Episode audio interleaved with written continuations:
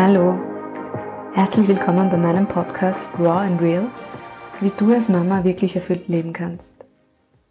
Mein Name ist Ruth, ich bin Gründerin des Master Mom Coaching Programms für Mütter und ich freue mich sehr, dass du heute hier bist.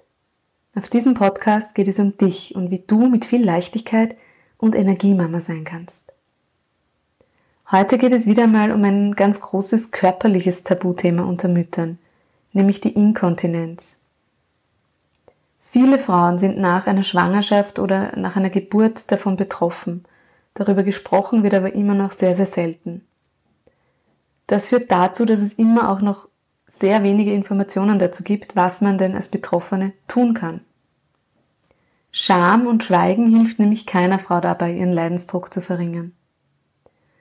Dr. Christine Chung ist Gynäkologin mit ganz viel Herz und sie kennt die Problematik auch aus ihrer eigenen Erfahrung nach ihren zwei Geburten. Sehr, sehr offen erzählt sie uns nicht nur ihre eigene Geschichte, sondern sie macht betroffenen Frauen auch Mut. Es gibt immer eine Lösung. Und es lohnt sich oft einfach mehrere Wege auszuprobieren. In ihrer gynäkologischen Praxis ist sie neben der Pränataldiagnostik auch auf Lasertherapie spezialisiert. Wie diese Therapieform bei Inkontinenz und bei Senkungsbeschwerden von Organen eingesetzt werden kann, was man dabei beachten muss und wie genau der Ablauf einer Therapieeinheit ist, all das erzählt uns Dr. Chung in diesem sehr, sehr informativen Interview. Alle Informationen zu ihr und zu ihrer Arbeit sind wie immer in den Shownotes verlinkt. Schön, dass du da bist. Deine Mastermom, Ruth.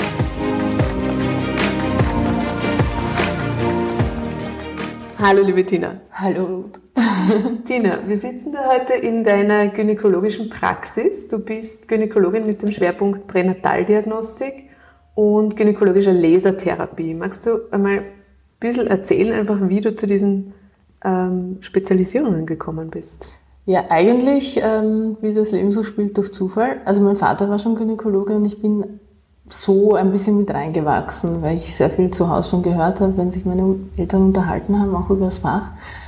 Ähm, ich selbst habe dann Medizin studiert und habe dann den Turnus angefangen. Also ich wusste noch gar nicht, dass ich Gynäkologin werden möchte. Und mir gedacht, ich mache mal Ausbildung zum Allgemeinmedizin und bin dann während des Turnus immer mehr zum Ultraschall gekommen. Also das war eigentlich das Erste.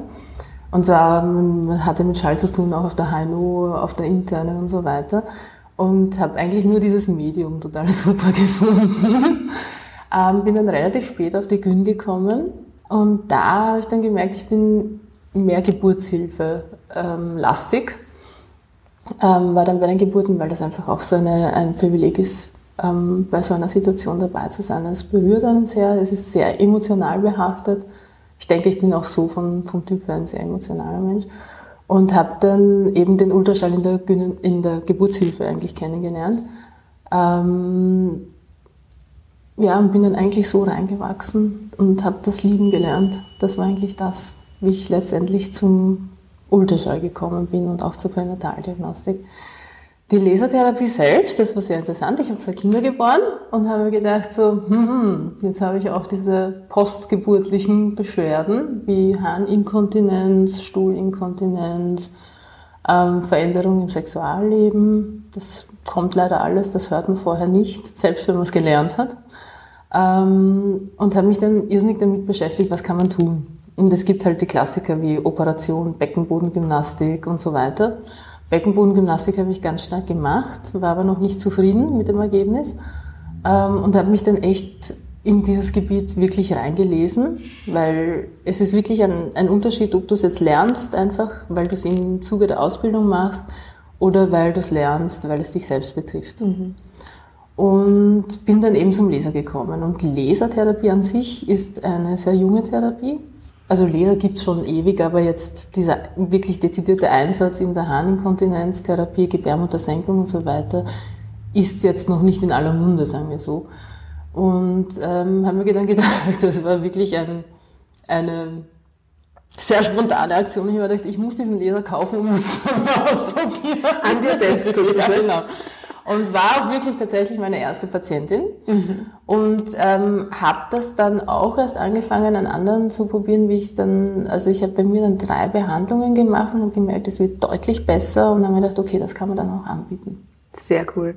Ähm, ich habe, also bei Laser taucht bei mir Star Wars und das Laserschwert. Ja, auch ich kann irgendwie mir überhaupt nicht vorstellen, wie, wie, wie schaut dieser Laser aus, wie groß ist der, wie, wie intensiv ist das? Äh also prinzipiell ist es, also Laser ist ja Energie. Mhm. Und es gibt äh, Festkörperbasierte Laser und ähm, Gasform, also gasbasierte Laser. Das heißt, es benutzt ein Medium, um diese Energie herzustellen. Ähm, und was der Laser tatsächlich macht, ist, ähm, er transportiert diese Energie ins Gewebe. Und das war das Gute daran, also man benutzt kein Fremdmaterial, um Situationen zu reparieren oder Zustände zu reparieren oder Defizite aufzuheben, sondern man regt den Körper an. Das heißt, ähm, durch den Laser werden Mikroläsionen, kann man das nennen. Also man kann, darf sich nicht vorstellen wie Schnitte oder so, weil mit Laser könnte man theoretisch auch schneiden, aber es sind so punktuelle Läsionen, die im Gewebe entstehen und dadurch wird der Körper angeregt, Kollagen zu produzieren. Mhm. Das heißt, ich selber produziere Kollagen und mache mein Gewebe fest, mhm. aber ich brauche zuerst einen Anreiz. Okay, das heißt, du gibst den Input von außen sozusagen genau. durch den Laser und dann wird der Körper ähm, produziert dann selber Kollagen, produziert wird angeregt, das, das zu reparieren. Und das Gewebe, ähm, der Beckenboden wird, wird wieder stärker. Ja, also prinzipiell nicht der Beckenboden, weil der Beckenboden ist die Muskulatur. Das heißt, die Muskulatur selbst können wir ja aktiv trainieren, Gott mhm. sei Dank. Und es gibt, ähm, ich sage immer so drei Basic-Faktoren, die unsere Organe im kleinen Becken zusammenhalten. Das ist einerseits von unten der Beckenboden, die Muskulatur, die wie so ein Trapez von unten hält. Zweitens haben wir die Muskulatur im Bauchraum, also die quer und die gerade ähm, Bauchmuskulatur, die wie ein Sog wirkt, das heißt unsere Körperhaltung beeinflusst und dadurch auch die Organe hält. Und das dritte ist das Gewebe drumherum. Mhm. Das Gewebe drumherum können wir nicht trainieren. Und das, das ist eigentlich der Punkt, wo der Laser angreift. Mhm. Sehr spannend. Ähm, jetzt stelle ich mir das total schräg vor, da ist man Ärztin, man ist Fachärztin für Gynäkologie, man hat so viel gelernt, auch über den weiblichen Körper gelernt und dann steht man da nach zwei Geburten und merkt, hm, das okay. klafft irgendwie auseinander. Ja, ja genau. Ähm, so was, ja genau. Wie, wie ging es dir damit oder wie, wie lange hast du gebraucht, um zu realisieren, okay, das, das, was ich da in dem Buch gelesen habe, das fühlt sich jetzt gerade so an. Wie, wie, wie war das? Naja, also erstens einmal unterlag auch ich den hormonellen Veränderungen. also man, man, ist ja nach der Geburt, die Hormone sinken und dann, also das weiß man theoretisch alles, aber man hat dann auch die Phasen, wo man sich denkt, so, okay, ich habe jetzt ein Kind geboren, das ist wunderschön. Allerdings, was ist jetzt mit meinem Körper? Bin ich jetzt eine Frau oder bin ich eine Mutter? Kann ich überhaupt beides sein? Ähm, wie erlange ich meine Weiblichkeit wieder? Das war ein irrsinnig großes Thema, weil ich vom Typ her auch jetzt nicht so der super drüber Mami-Typ bin, sondern auch der, der Frau sein möchte. Ist auch noch immer. Mhm. Ich bemühe mich sehr, eine gute Mutter zu sein, bemühe mich aber auch sehr, eine gute Frau zu sein. Ähm, ich habe lang gebraucht, weil ich habe zuerst natürlich Beckenboden, Gymnastik und alles Mögliche gemacht und dann habe mir gedacht, okay, gelernt habe ich, damit muss es besser werden. Ist es aber nicht. Ähm, und dann habe ich, also es hat sicher eineinhalb Jahre gedauert, bis ich dann so richtig gemerkt habe, okay, es gibt, es muss da noch irgendetwas geben. Und mhm. dann habe ich angefangen, und diese Behandlungen habe ich eigentlich gemacht, als mein zweites Kind dann so zwei, zweieinhalb war. Gab es bei dir den, den, Moment, wo du, wo du gedacht hast, so jetzt lasse ich es, jetzt gebe ich einfach auf, weil es hilft eh nichts? Nein. Aber das ist, glaube ich, vom Typ her, bin ich nicht so nah. Und ich also kann mir vorstellen, dass auch der Leidensdruck dann ja, der ist immens. Hoch ist. Weil, weil, also du zweifelst dann nicht nur an deinem Körper, sondern zweifelst sicher ab und zu auch an dir selbst. Ähm, zweifelst an dem, was du eigentlich bisher, also bei mir war es die Ausbildung. Ich habe wirklich an der Ausbildung gezweifelt. Das war schon ein Drama, weil du hinterfragst dann eigentlich alles, was du bis jetzt gemacht hast. Aber ähm, also ich habe nie gedacht, dass es nichts gibt. Was man, mhm. Also ich glaube schon und ich glaube auch jetzt und ich finde, besonders in der Medizin ist es, glaube ich, ganz wichtig zu wissen oder davon zu, äh, überzeugt zu sein, ähm, da muss es etwas geben. Ich mhm. darf nicht aufhören, daran zu forschen, weil also es gibt die Forschung an sich mit Grundlagenforschung und so weiter und dann gibt es aber auch das danach Streben, dass es etwas geben kann, was das Dasein, das Menschsein, das Leben fördern kann. Mhm. Und ich denke, also was ich halt besonders wichtig finde, ist, dass man wirklich mit dem Herzen dabei ist und dass man, und ich glaube, das gibt auch die Hoffnung.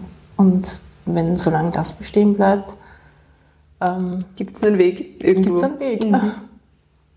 Ich finde das ganz spannend, weil du sagst, dein Papa war auch schon Gynäkologe. Mhm. Ähm, jetzt kommen Männer tatsächlich nie in diese Situation einer Geburt. Das, das wird sich ja. wahrscheinlich nicht ändern. Ja. ja. Ähm, und auch nicht von, von postpartalen Beschwerden, seien es Depressionen oder seien es wirklich eben Beckenbodenschwierigkeiten, Senkungsbeschwerden etc. Glaubst du, dass Frauen als Gynäkologinnen dann empathischer sein können? Ähm, nicht unbedingt empathischer, aber ich glaube, sie können viele Situationen besser nachvollziehen. Mhm. Man kann es nachfühlen. Man hat bestimmte Situationen auch selbst erlebt und man kann sich bei, vor allem bei organischen Veränderungen auch vorstellen, wie sich das anfühlt, mhm. weil wir einfach die Organe haben. Also dafür können Männer wahrscheinlich mit Männern besser nachfühlen. Also das ist, glaube ich, einfach in der Natur. Hast du dich selbst als Ärztin verändert, so von deiner Eigenwahrnehmung, seitdem du Kinder hast und das auch wirklich erlebt hast? Ich habe mich ähm, ja durch meine Kinder sehr verändert, was, was die Geburtshilfe betraf, was äh, der Umgang mit schwangeren Frauen betrifft und ähm, was auch der Umgang in der Gynäkologie betrifft. Also da habe ich mich sicher verändert. Mhm. Also Kinder verändern einen sowieso und ähm, nachdem ich, wenn ich den Job als Teil meines Lebens sehe, natürlich, ja. Mhm. ja. Was ist so die, die, die, was ist das, was dir einfällt, was ist für dich spürbar am meisten anders, wenn jetzt eine schwangere Frau reinkommt bei dir oder ähm, also ich sehe das jetzt nicht als fachliches Dasein, also natürlich schon als fachliches Dasein auch, aber es ist, ähm, ich sehe auch die Gefühle, die dahinter stecken. Ich mhm. sehe auch, ich, ich erkläre jetzt sicher anders, wenn ich zum Beispiel Fehlbildungen sehe, weil ich auch die Frau dahinter mehr sehe als vorher. Ähm, ich, ich meine, es ist nicht so, dass man vorher die Frau nicht gesehen hat, aber es ist, es ist, es ist, man kann sich besser vorstellen, wie das ist, wenn man schwanger ist und man hat jetzt ein Kind im Bauch und da stimmt etwas nicht. Das sind einfach diese, diese mütterlichen Gefühle sind ja ab dem Zeitpunkt der Schwangerschaft da. Mhm. Also man wächst hinein, man hat Gott sei Dank neun Monate Zeit, um da mit dieser Situation sich ein bisschen anzufreunden. Aber vom Beginn ab, ab dem Zeitpunkt, wo man sich denkt, okay, ich bin schwanger, hast du eine Verantwortung. Ähm, das passiert einfach mit uns, Gott sei Dank. Es mhm. hat einen Sinn, aber man kann es erst so richtig nachfühlen, finde ich. Also zumindest ich konnte es erst so richtig nachfühlen, als ich dann wirklich das erste Mal schwanger war. Und man geht dann auch anders mit diesen Situationen um in der Arbeit. Das muss ich schon sagen, ja. Du hast vorher gesagt, du hast das, den Ultraschall für dich entdeckt, irgendwie in deiner Ausbildung. Was, mhm. was ist für dich, also jetzt als Laie, was ist für dich das Faszinierende dran. Versuch das Bild zu beschreiben. Ja. ja, das war eigentlich ein sehr verspielter Zugang, muss ich jetzt auch gestehen. Das war weniger medizinisch, sondern es war echt, ich sage noch heute, es ist echt mein Lieblingsspielzeug. Es ist ein Tool, das total schnell verfügbar ist. Du hast eine irrsinnige diagnostische Breite damit und du kannst in Gewebe hineinschauen. Ähm, es ist so eine Mischung aus Batman und Superman. ähm, ähm, du kannst, also es ist einfach, du, du schaltest das Gerät ein, jemand hat Bauchschmerzen, du schaust dir an und kannst dir ungefähr vorstellen, okay, was ist da? Du kannst entscheiden, ist da jetzt was Entzündliches, ist Flüssigkeit im Bauch. Du kannst schauen, haben wir ein, eine Zyste im Ovar und es geht relativ schnell, du brauchst keinen Termin für ein MRT oder so und musst dann warten, sondern du hast Beschwerden, du schaust drauf und kannst schon einmal ungefähr ein Bild der Situation haben. Und das mhm. finde ich total super. Ich habe mal versucht, meinen Kindern Ultraschall zu erklären mhm. und bin gescheitert, weil ich mir gedacht habe, das muss also für ein Kind auch in der Erklärung total spooky sein. Ja, dieses, ja, da, da fährt was über den Bauch und dann sieht man, was da im Bauch drinnen ist, sozusagen. Ja. ja. Ähm, was, was, was ist es, was für dich mh, mm, diese, diese Faszination tatsächlich auch bei den, bei den Schwangeren ausmacht? Also was gibt's da? Gibt es da, da besonders schöne Momente für dich, wo du sagst, wow, das ist jedes Mal wieder auch ergreifend, wenn ich das mache? das gibt es immer wieder. Grundsätzlich finde ich, ist jede schwangere Frau eine irrsinnig starke Frau, mhm. weil sie sich dafür entschieden hat, ein Kind auszutragen. Und weil sie sich für Leben entschieden hat und weil, weil es ein Privileg eigentlich für uns Frauen ist, dass wir so etwas machen dürfen. Mhm. Und ähm, wenn man, also ich sehe ja die schwangeren Frauen am Anfang der Untersuchung, wo das erste Semester-Screening ist leider sehr mit, mit viel Sorge und Angst behaftet. Das ist auch für mich irrsinnig unangenehm und das ist, es ist einerseits eine Risikoberechnung. Ich finde jetzt quasi heraus, gibt es ein Risiko für Trisomien oder äh, frühe Fehlbildungen, die man jetzt sehen kann. Erstens einmal, ich habe gerade erst erfahren, ich bin schwanger. Zweitens habe ich die erste Mutter-Kind-Pass-Untersuchung hinter mir und jetzt muss ich diese Untersuchung machen. Also es ist eigentlich ein sehr stressbehafteter Teil der Schwangerschaft. Und dann sehe ich sie wieder in der 22. Woche, wo man das Organscreening sieht äh, oder macht. Ist auch stressig, aber die Frau war schon 22 Wochen schwanger und hat Zeit gehabt, hineinzuwachsen. Und man sieht auch diese Veränderung bei den Frauen und dann sehe ich sie manchmal in der 32. Woche und dann ist es schon bei vielen so eine, eine Sicherheit. Mhm. Es ist eine, ich bin mit meinem Kind schon zusammengewachsen, ich spüre es bewegen, ich weiß schon ungefähr, ist es ein heftiges Kind oder ist es ein eher gemütliches Kind. Und diese Entwicklung sieht man auch bei den Frauen und das finde ich total schön. Das finde ich wirklich cool. Also, das, das ist wahrscheinlich auch mit vielen anderen Situationen so, aber ich sehe es halt in der Schwangerschaft, aber dass das ein Zustand ist, der einen wachsen lässt. Also das mhm. ist ganz arg. Schön. Mm, wenn wir noch einmal zurückkommen zu dem Thema Inkontinenz, das du auch angesprochen hast mhm. und selbst erlebt hast auch, mhm. das ist ja noch immer ein unglaubliches Tabuthema. Vielleicht in deiner Praxis jetzt weniger als, als, ähm, als sonst unter Frauen, weil die Frauen vielleicht auch deswegen herkommen. Aber was ich immer so spannend finde, ist, im Handel ist es nicht so ein Tabuthema. Also Einlagen für Inkontinenz werden so frisch fröhlich beworben und verkauft und fleißig vermarktet und trotzdem über das, die Thematik an sich wird, wird kaum gesprochen. Mm? Ja, wobei ich glaube, es ist immer einfacher, in den Supermarkt zu gehen und etwas zu kaufen. Ähm, und es ist dann nochmal ein Schritt, das wirklich für sich vorzunehmen, dass man es anspricht und ähm, sich einmal mitteilt. Also ich glaube, dass sich mitteilen und ähm, auch zuzugeben, dass mein Körper nicht perfekt ist, sondern halt auch mit reagiert, sagen wir mal so. Es ist nicht ein, eine Mitleidenschaft gezogen werden, sondern es ist ein Mitreagieren auf neue Situationen eigentlich an mhm. sich.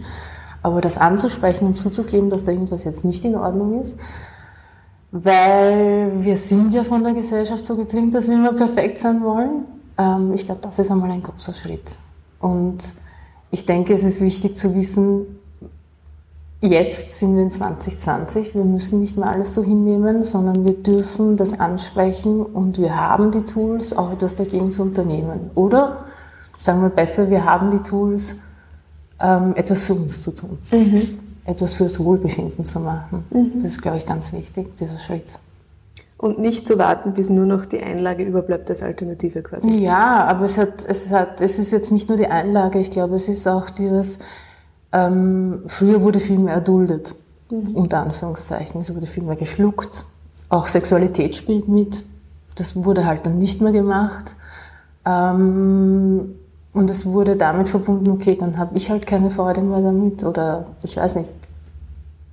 Kann ich jetzt so auch nicht eins zu eins nachvollziehen, weil ich ja jetzt hier bin. Mhm. Aber ich denke, die Zeit hat sich Gott sei Dank so verändert, dass man schon vor sich zugeben darf, okay, das ist jetzt, ich darf es ansprechen und ich darf auch was dagegen tun. Und mhm. ich darf dafür sorgen, dass es mir dann besser geht in vielen Situationen ich darf dann auch Sport machen gehen, ohne dass ich jetzt Hahn verliere. Mhm. Oder ich darf auch meinen Sex wieder genießen und für mich wieder gewinnen. Das ist, glaube ich, ganz wichtig. Sprechen die Frauen Probleme direkt an, wenn sie zu dir kommen, oder kommst du im Gespräch darauf zu sprechen und dann beginnen sie zu erzählen oder ist es immer unterschiedlich? Ich glaube beides. Also mhm. es, ist, es ist manchmal so, dass, dass Frauen oft gar nicht wissen, was die Ursache ist und dann, und dann spricht man halt darüber und dann kommt man rein. Und manchmal kommen auch Frauen mit dem Problem schon an sich. Mhm. Ja. Ich meine, ich habe ich hab das Diplom auch für Sexualmedizin, also es steht auch, glaube ich, auf der Homepage, weiß ich jetzt nicht, aber ich glaube, dadurch wird man schon ein bisschen ähm, gewillter darüber zu mhm. sprechen. Und ähm, also für mich ist die gesamte Frau wichtig. Ich behandle nicht nur schwangere Frauen jetzt mit der Schwangerschaft und ich behandle nicht nur die Harninkontinenz, sondern wenn eine Frau durch meine Tür kommt, dann sehe ich die ganze Frau oder versuche es wirklich immer, die ganze Frau zu sehen und versuche auch wirklich das ganze Konzept aufrechtzuerhalten. Also Frauen an sich sind ein wichtiges Thema und ich möchte, also das sehe ich wirklich als eine Aufgabe, ich möchte Frauen darin unterstützen, dass sie gerne da sind, mhm. als Frau. Da hat die Medizin ja lange Jahre wurde oder Jahrzehnte wurde die Frau ja sehr vernachlässigt, medizinisch eigentlich, ja, kann man sagen. Sachen, ja. Auch in der Forschung mhm. ähm, etc. Hast du das Gefühl, es ist jetzt wirklich ein Umbruch passiert? Ich hoffe. ich hoffe, ja. ja. ähm, wann ist es jetzt, wann ist der richtige Zeitpunkt für eine Frau, um jetzt zu dir zu kommen, gerade wenn es ähm, Inkontinenz betrifft, wenn es Beckenboden oder Senkungsbeschwerden auch ähm, Sobald angeht. sie sich nicht wohlfühlt. Okay. Sobald sie sich nicht wohlfühlt. Es ist etwas ganz Individuelles. Also womit komme ich zurecht und womit möchte ich leben, womit, womit möchte ich eigentlich nicht mehr.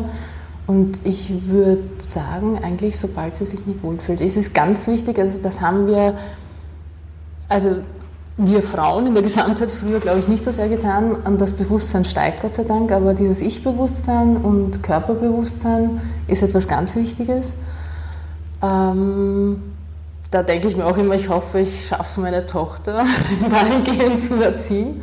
Aber sobald wir auf uns hören und uns denken, es stimmt irgendwas nicht, ich glaube, sobald das da ist, darf man sich melden. Mhm. Und auch das Vertrauen haben, dass man dann gehört und gesehen wird, weil ich glaube, viele oder gibt immer wieder Frauen, die einfach das Gefühl haben, wenn sie eben auf sich hören, wenn sie das dann auch ausdrücken, ja. dann kommen sie zu irgendeinem Arzt und dann passiert dieses, naja, kommen sie, also so schlimm ist das nicht, da braucht man jetzt noch nichts tun. Ähm, da auch wirklich den Mut haben, zum nächsten zu gehen. Zum nächsten zu gehen ja, zu sagen, unbedingt. Man Danke. Unbedingt, mhm. genau, unbedingt. Das heißt, das eigene, die eigene Kompetenz ähm, nicht klein machen zu lassen. Nein, auch von nein einem, man kennt den Arzt. Körper selbst am besten, weil es ist ja der Körper, der eigene Körper und es wird niemand genau das nachfühlen können oder genau das empfinden können, aber es wird auf jeden Fall, sobald man sich denkt, in meinem Körper stimmt irgendwas nicht, dann ist es so. Mhm. Und dann darf man jemanden suchen, der das dann auch wahrnimmt. Mhm. Und einen unterstützt dabei. Genau, ja. unbedingt. Ähm, Magst du mal erzählen, ein bisschen, damit wir so ein Bild kriegen, wie so eine Lasertherapie abläuft? Mhm. Ja, also das ist recht technisch. ich mache zuerst einmal eine, eine Spiegeluntersuchung, ganz einfach, um zu schauen, wie, wie schaut ähm, der gebärmute Hals aus, wie schauen die Vaginalwände aus, wie schaut das äußere Genitale aus. Dann mache ich auch einen Ultraschall, einen dynamischen Ultraschall, das heißt beim Pressversuch und dann beim Lockerlassen, wie schaut es da aus heben sich die Organe, wie sind die Organe zueinander. Und ähm, dann mache ich das, also ich mache es nie ohne Lokalanästhesie, das heißt so, eine, so ein Spray zur Schmerzstillung. Ähm, dann der nächste Schritt, also diese, diese Laserbehandlung an sich äh, verläuft in drei Steps und äh, mit einem Glasspekulum. Das ist ein Glasröhrchen, das eben in den Vaginalkanal eingeschoben wird und über, diesen, über dieses Glasröhrchen wird dann der Laserapplikator auch eingeführt. Mhm. Ähm, zuerst bei der Harninkontinenz behandle ich dann die vordere Vaginalwand und eben damit auch das Gewebe, also die Harnröhre liegt bei uns vor der Scheide. Ähm, und im zweiten Schritt wird dann der gesamte Vaginalkanal ähm, behandelt und im dritten Schritt dann das äußere Genital. Das heißt Introitus, das heißt der Vaginaleingang Scheideneingang plus ähm, die im Bereich der, des hinteren, also Übergang zum Damm, je nachdem, ob dort Geburtsverletzungen waren oder wie das dort ausschaut. Oft sind Vernarbungen da, die kann man auch mit, gleich mit behandeln. Und ähm, das Gewebe um die Harnröhre, dass man das auch unterstützt. Ist es schmerzhaft? Ähm, schmerzhaft nicht, weil im äußeren Bereich habe ich ja auch diesen Spray, Dort ist die höchste Sensitivität auch.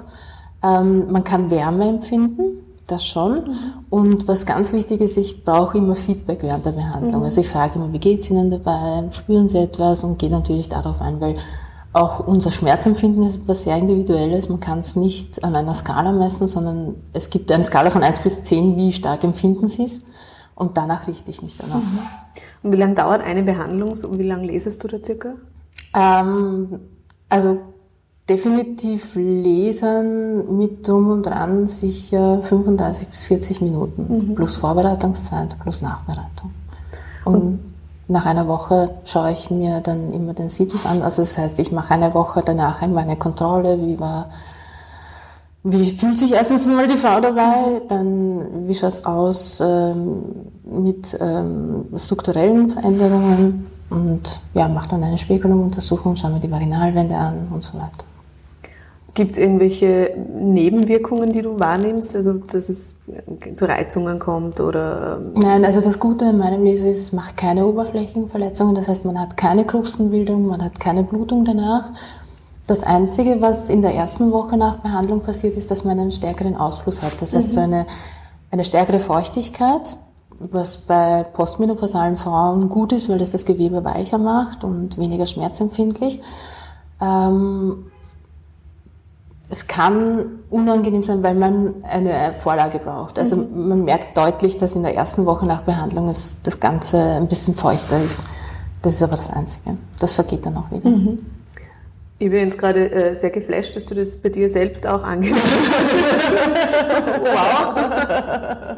ähm, du hast gesagt, du hast nach dreimal bei dir selber gemerkt, das ist deutlich besser ja. geworden. Ja, das heißt, ja. ähm, deine Beschwerden haben nachgelassen oder? oder ja, nein, ich habe ich hab wirklich, also ich habe Sport machen können, ich habe Springschnur, ich bin früher irrsinnig viel, also ich habe wirklich, bin aufgestanden, habe 20 Minuten Springschnur-Springer gemacht, das war so mein Fitnessprogramm. Das habe ich dann nicht mehr machen können. Es ist mir irrsinnig abgegangen, weil ich habe es auch in der Schwangerschaft gemacht, das war überhaupt kein Problem. Und das ging nicht. Und da habe ich mir gedacht, boah, es fehlt. Und ähm, das ging nach der dritten Behandlung dann wieder. Mhm. Das heißt, du hast dann kein Haar also, mehr verloren. Genau, Sport geht mhm. und Sexualität ist besser geworden. Und hat das angehalten? Also, oder musst du dann regelmäßig nachlesen sozusagen, damit du den... Also bei mir hält es jetzt noch, mhm. aber laut Studienlage ist es so, dass man so ein Fresh-Up nach ein bis zwei Jahren macht. Okay. Das heißt, du empfiehlst den Frauen je nach ähm, Befund zwischen drei Behandlungen und mehr oder Je oder nachdem, so? das ist auch individuell. Das ist leider, also ich biete auch keine Zehner-Blogs an und mhm. so, weil das total unseriös ist, weil ähm, so wie unser Körper darauf reagiert, so ist dann die Besserung oder die mhm. Veränderung. Und genauso das Fresh-Up. Also bei manchen ist, also wir werden leider älter. das ist halt so. Die Kollagenbildung wird weniger. Aber je nachdem, wie wir auch altern oder wie wir auch reagieren, danach würde ich das auch richten. Mhm. Das heißt, wenn jetzt eher festeres Gewebe von Haus aus da ist, wird es länger dauern, mhm. dass man, bis man eine Nachbehandlung braucht. Wenn das Gewebe von sich aus ein bisschen schlaffer ist, und das, das sieht man halt überall im Körper, braucht man halt stärker mhm. oder eher eine Nachbehandlung. Aber das mhm. ist total individuell. Das, das würde ich jetzt gar nicht so festlegen. Das ist spannend, du hast es vorher kurz erwähnt schon, es betrifft ja eben nicht nur Frauen nach der Geburt, sondern dann auch in der Menopause wahrscheinlich nochmal, oder? Genau, also da ist es vor allem durch die hormonelle Veränderung. Erstens die Trockenheit, die einen irrsinnig zu schaffen macht. Dann das Gewebe wird, wenn es trocken ist und nicht mehr so gut durchblutet ist, wird es einfach verletzlicher.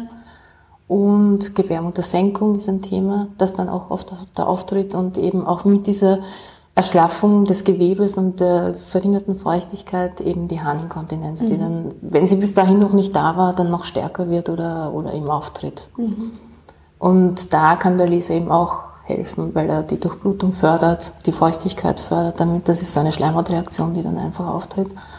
Und durch die quasi forcierte Gewebefestigung wird dann auch die Gebärmuttersenkung besser. Das heißt, die Bänder werden Nein, das Gewebe. Das Gewebe wirklich, ja, okay. Wirklich das Gewebe. Weil früher gab es bei Gebärmuttersenkung eine Standardtherapie, die ja. hieß Operation und man genau. hat den Frauen wirklich, das ist total brutal in meiner Vorstellung, ja, einfach die Gebärmutter entfernt. Genau, davon ist man sowieso schon in den letzten Jahren ein bisschen weggegangen, weil man weiß, auch wenn man nervenschonend operiert, ist es doch so, dass Nerven verloren gehen. Die Anordnung der Organe zueinander ändert sich Das heißt, wenn wir etwas wegnehmen, entsteht dort ein Space, Mhm. der durch anderes aufgefüllt wird. Und ähm, ja, Und auch für die Weiblichkeit empfinde ich das als extremen, ist ein Einschnitt. Eingriff. Es ist ein Einschnitt. also auch seelisch, Ja. zu sagen, mein, ich nenne es jetzt mal mein Organ der Weiblichkeit, wo ich Ist vielleicht weg. Kinder geboren Ja. habe, das ist einfach weg. Da Genau. ist einfach ein Loch. Ja. So. Ja. darf man auch nicht unterschätzen. Ist auch früher sehr überspielt worden Mhm. und viele Frauen haben sich halt damit abgefunden. Aber es ist auf jeden Fall eine Veränderung, eine immense. Mhm. Darf man jetzt nicht unterschätzen. Ne? Das heißt aber, wir, um, um da jetzt Good News zu bringen, unser Körper kann auch im fortgeschrittenen Alter noch Kollagen produzieren und Ja. da angeregt werden Ja, dazu. auf jeden Fall. Also wir hören nicht irgendwann mit Ende 30 auf, Kollagen zu produzieren. Gott sei Dank. Das will auch ich nicht wahrhaben. Wie ist das für alle, die sich denken, wow, okay, das könnte jetzt für mich echt so, so ein Rettungsanker sein? Ähm, magst du so ungefähr über Kosten sprechen, damit man eine Idee hat? Oder ist ja, es schwer? sagte, also wir, wir sind, also die alle ein Lasergerät haben oder zumindest mit diesem Laser arbeiten, den auch ich habe.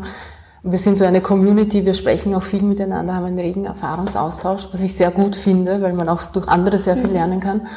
Und wir haben uns da festgelegt halt, dass wir ungefähr dieselben Preise haben. Und wir haben jetzt eigentlich alle bei der Erstbehandlung 800 800 Euro, weil einfach die viele Frauen auch nach einer Behandlung schon deutlich zufrieden sind und jede weitere kostet dann 500 Euro. Also ich glaube, ich bin da jetzt nicht so streng, wenn jemand wirklich mehr Behandlungen braucht, komme ich gerne entgegen.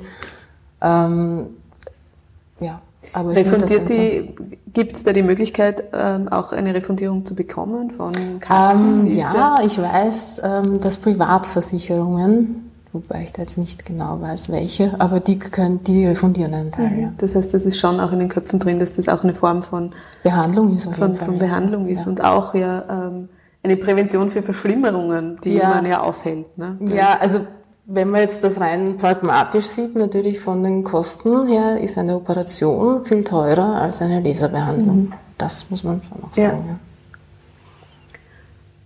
Was kann der Leser nicht, also wo sagst du auch ähm, ganz seriöses Gynäkologin, tut mir leid, aber da braucht man eine andere, einen anderen Ansatz vielleicht. Ja, wenn das Gewebe nicht anspricht, Mhm, muss man das schon sagen. Also wenn man, wenn man jetzt äh, merkt, so nach der dritten, vierten Behandlung, es tut sich absolut nichts, dann ist es wahrscheinlich nicht das Richtige. Ja, okay. Arbeitest du interdisziplinär mit anderen auch zusammen, weil Ja. du es selbst auch schon angesprochen hast? Ähm, Unbedingt. Ja. ja. Also ich habe so auch meine Leute, mit denen ich gerne zusammenarbeite, das sind Leute, wo ich auch weiß, wie sie arbeiten, also wo ich auch selber hingehen würde. Ähm, und versuche dann halt zusammen, also ich telefoniere viel mit ihnen und sage, schau, ich habe da jetzt diesen Fall, was könnte man da noch machen? Und bin halt so, ich habe selbst sehr gerne operiert, aber ähm, bin schon so, dass ich mir denke, eine Operation an sich, sich auf den OP-Tisch zu legen, ist ein Schritt äh, und versuche das schon so weit wie möglich hinauszuzögern. Und auch zu ergänzen vielleicht mit, jetzt fällt mir ein, also Beckenbodentraining. ähm, Ja, unbedingt, das darf man, also das, das ist leider ein Punkt, den wir Frauen ein Leben lang im Hinterkopf behalten müssen. Das, was wir trainieren können, das müssen wir immer machen. Das Also es wird mein Beckenbodentraining ab jetzt immer ein Teil von mir sein. ich werde es nie aufgeben können, leider. Und ähm, solange man es in den Alltag integrieren kann, sage ich, ist es, ist es okay, wenn man halt, also es gibt ja dieses Blinzeln, das man immer wieder machen kann, das kann man machen, wenn man im Auto sitzt, wenn man kocht, wenn man bügelt, immer dran denken und wenn das dann ein Teil von einem selber geworden ist, dann fällt es auch nicht mehr so auf. Dann ist es nicht ein Training, sondern dann ist es halt, mache ich halt. So wie Zähne putzen quasi. Ja, Ja. Oder einen Kaffee trinken. Genau. Früher haben wir Kaffee Genau, getrunken, jetzt genau. trainieren wir unseren Beckenboden. richtig. Ähm, was du vorher schon erwähnt hast, das ist die weibliche Sexualität. Die ist auch noch immer ein sehr, sehr großes Tabuthema. Ähm, Schmerzen beim Sex, zum Beispiel durch Senkungsbeschwerden oder eben durch Geburtsverletzungen, durch Dammschnitte etc.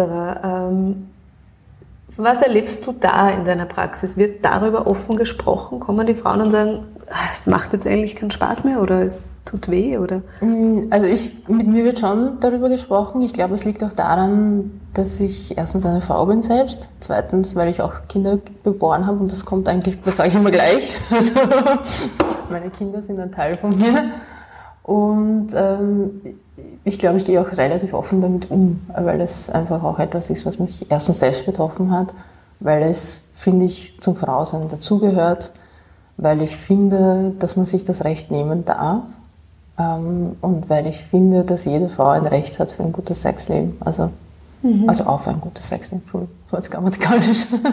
Das heißt, dieses Ich darf lustvolle Sexualität erleben, ähm, ist ganz wichtig, den Frauen auch immer wieder zu vermitteln. Ja, es ist auch in der Interaktion der Partnerschaft ganz wichtig, mhm. weil ähm, es ist ein Paar auch zufriedener, wenn beide zufrieden sind.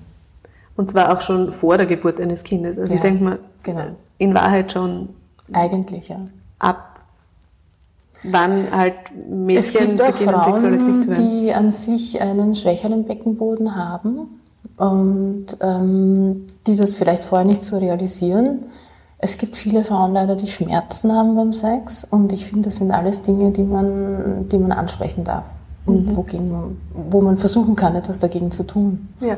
Oder herauszufinden, zumindest, was ist es jetzt genau. Es sind oft verschiedene Dinge, die schmerzhaft sein können. Es ist oft Muskulatur oder es kann auch das Gewebe sein, es kann auch die Haut sein. Und ich glaube, es ist wichtig, einmal herauszufinden, was tut eigentlich weh. Mhm. Ähm, und dann zu schauen, was kann man dagegen tun. Weil je länger wir Leid unter Anführungszeichen mit uns herumtragen, desto mehr formt es uns auch. Mhm. Und ähm, ich glaube, es ist erstens nie spät genug, aber man kann auch nicht früh genug den eigenen Körper wahrnehmen. Ich glaube, das ist was Wichtiges, was du ansprichst. Wir Frauen, wir gelten ja oft sehr als, als leidensfähig. Wir halten viel aus. genau. ja, wir können viel nehmen, noch ein bisschen mehr nehmen und es geht noch immer. Genau. genau. Und, ähm, und da auch selbst umzudenken und zu sagen, ja, selbst wenn ich leidensfähig bin, aber ich muss es nicht sein. Ich darf mein Leben wirklich in einer Leichtigkeit auch leben und genau. in, einer, in einem erfüllten Zustand, sei das die Sexualität, sei es mein eigenes Körperbewusstsein, sei es meine Beziehung, meine Partnerschaft. All das ist nichts, wo ich leiden soll oder muss. Genau. Es ja? ist schön, dass wir stark sind, aber wir müssen nichts erdulden. Genau, das ist ein ganz, ganz wichtiger Satz, den ich hoffe, dass alle jetzt auch gut hören und einbringen. Ja. Ähm,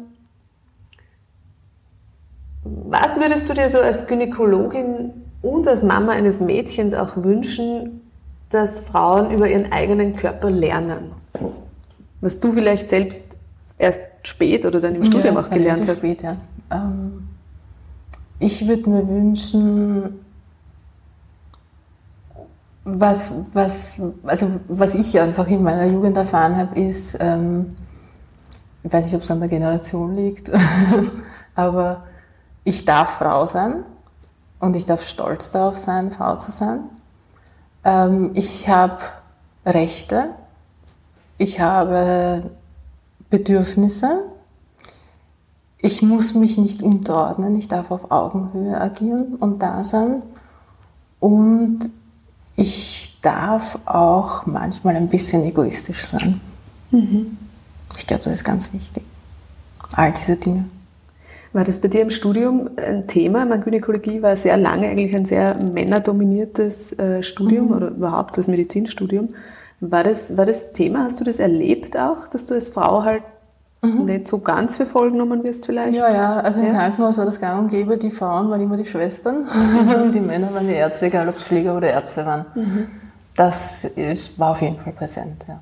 Hat dich das begleitet oder, also ich meine, äh, hat dich das geprägt, sagen wir so? Puh, ich bin stärker geworden. Mhm. Ähm, na, es ist einfach, es ist, es ist einfach ein Vorurteil gewesen, das gesellschaftlich entstanden ist. Und ich glaube, es liegt an uns, ob wir das verändern oder nicht. Du hast ein Mädchen und einen Bub, oder? Ja. ja. ähm, spürst du im Alltag als Mama Unterschiede, dass du sagst, da, da merke, da falle ich selbst in alte Glaubenssätze oder Klischees rein? das ist jetzt eine Fangfrage. ich habe auch ein Mädchen und eine Frau. ähm, ich bin, also ich bin ja auch noch Asiatin, das heißt, da haben wir diesen, diesen Unterschied zwischen Mann und Frau noch stärker. Ich bin sicher in manchen Dingen strenger zu meiner Tochter, weil ich einfach möchte, dass sie dann später wirklich diese Kraft aufbringt, für sich zu stehen. Mhm. Das ist mir ganz wichtig. Und ähm, ich möchte auch, dass sie sich wehren kann, wenn irgendetwas Unfaires passiert. Das ist auch ganz wichtig. Und ähm, also ich habe ich hab sehr starke Kinder, Gott sei Dank, und ich habe das Bewusstsein, sie werden alles gut machen. Aber ähm, ich bin da sicher, da arbeite ich auch ein bisschen an mir. Ich, ich bin immer, also ich habe immer noch ein bisschen im Hinterkopf, dass bei Gehaltsverhandlungen oder was auch immer Frauen benachteiligt werden. Und ich möchte meine Tochter schon dafür ausrüsten, dass sie für ihre Rechte kämpfen kann. Mhm. Das ist, das, das merke ich schon, ja, muss ich zugeben. Tina, gibt es noch irgendwas, was du den Frauen, die jetzt zuhören, ähm, vor allem Mamas natürlich mitgeben magst, als Anregung, als Ermutigung, als, als Rat, als Impuls?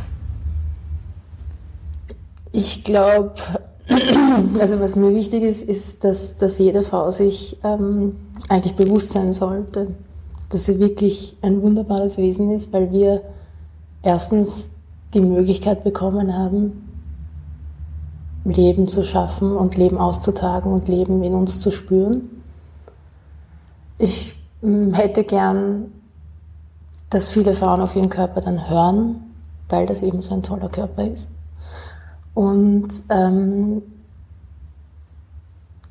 was, eben, was wir eben vorher auch besprochen haben, dass, dass, dass keine Frau irgendetwas erdulden muss oder schweigen muss. Ich glaube, dass jede Frau sagen darf, was in sich vorgeht, was sie spürt, was sie fühlt und was für, Änder was für Veränderungen sie durchmacht. Ich finde auch, dass man das durchaus, mit wem sollte man das sonst besprechen? Man darf das auch mit dem Partner besprechen. Mhm. Man darf das mit dem Arzt besprechen. Man darf das, man darf das ansprechen. Ich glaube, das ist einmal ein Schritt. Man muss nichts mehr in sich hineinfressen. Man darf sich äußern. Schön. Tina, vielen Dank für das wertvolle Gespräch. Vielen Dank auch, es war sehr schön. Wirklich. Alle Infos zu dir und zu deiner Arbeit und wo ähm, die Frauen, wohin sie sich eben wenden können, wenn sie diese Lasertherapie einfach auch mal ähm, für sich ausprobieren wollen, das verlinken wir in den Show Notes, deine Praxis, deinen Kontakt. Vielen Dank. Und ähm, ja, danke für deine wertvolle Arbeit. Danke auch.